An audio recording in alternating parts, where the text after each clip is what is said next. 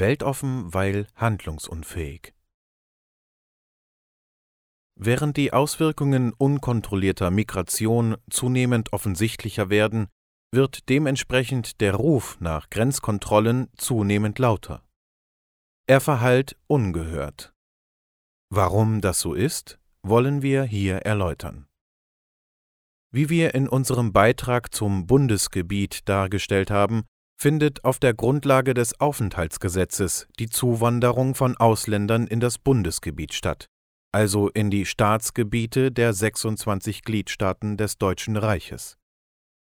Wie wir ebenfalls bereits dargelegt haben, handelt es sich beim Deutschen Reich um ein Völkerrechtssubjekt.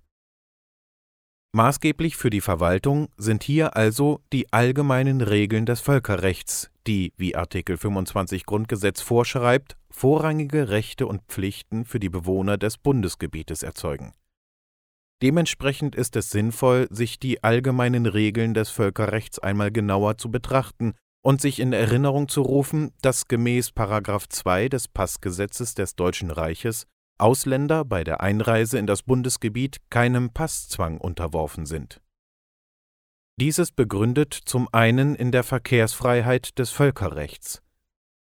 Die Verkehrsfreiheit soll Angehörigen fremder Staaten die freie Durchreise ermöglichen. Ein Beispiel. Wenn ein Deutscher nach Italien möchte, muss er ungehindert durch Österreich reisen können. Zum anderen kennt das Völkerrecht ein Gastrecht das Angehörigen fremder Staaten den Aufenthalt ermöglicht.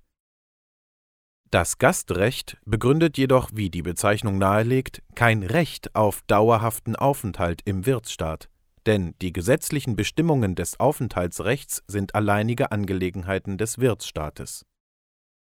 Sowohl die völkerrechtliche Verkehrsfreiheit als auch das völkerrechtliche Gastrecht kennen Einschränkungen, die von souveränen Staaten nicht aber von deren Treuhandverwaltung als Ausfluss ihrer staatlichen Souveränität geltend gemacht werden können. Zitat Erstens. Jeder Staat, aber nicht dessen Treuhandverwaltung, hat das Recht, den Grenzverkehr zu überwachen. Zweitens. Der Staat kann den Eintritt in sein Gebiet denjenigen Personen versagen, die für Sicherheit und Ordnung im Innern wie nach außen hin gefährlich werden können, Abweisung, Renvoi. Zu diesen lästigen Fremden, undesirable strangers, gehören verurteilte Verbrecher, Personen ohne genügenden Ausweis, unbemittelte und erwerbsunfähige Personen, Paupers, aber auch Personen, die an Krankheiten leiden, müssen hierher gerechnet werden. Der Staat hat das Recht, aber nicht die Pflicht, solche Personen zurückzuweisen und er hat das Recht, ihnen Asyl zu gewähren, soweit dadurch nicht die Sicherheit anderer Staaten gefährdet wird.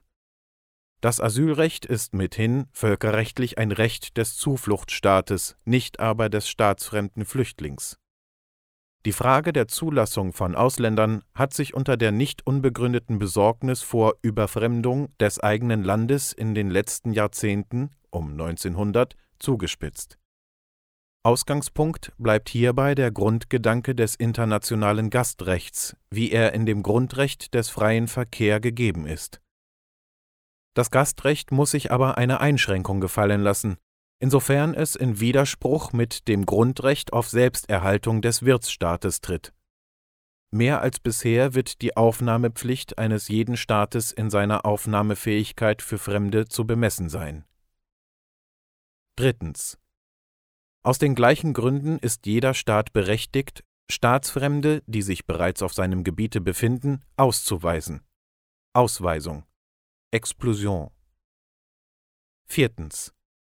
Der Staat, dem der Abgewiesene oder Ausgewiesene angehört hat, ist verpflichtet, ihn wieder aufzunehmen, auch wenn er inzwischen seine frühere Staatsangehörigkeit verloren haben sollte, ohne eine neue zu gewinnen.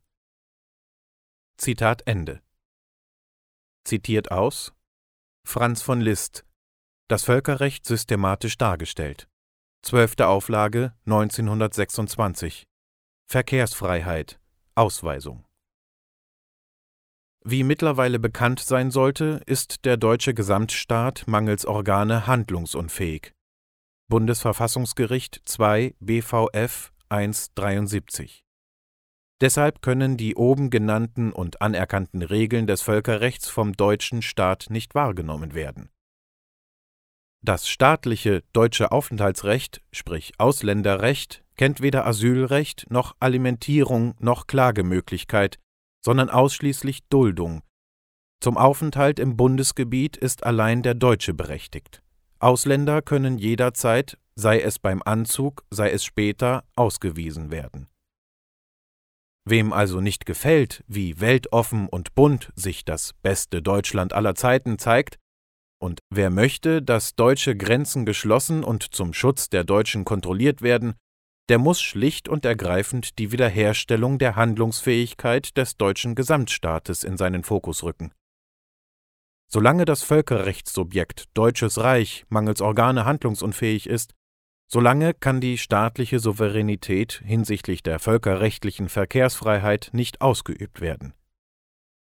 Wie einfach die notwendige Handlungsfähigkeit des deutschen Gesamtstaates wiederhergestellt werden kann, zeigen wir in unserem nächsten Artikel Konstitutionelle Monarchie auf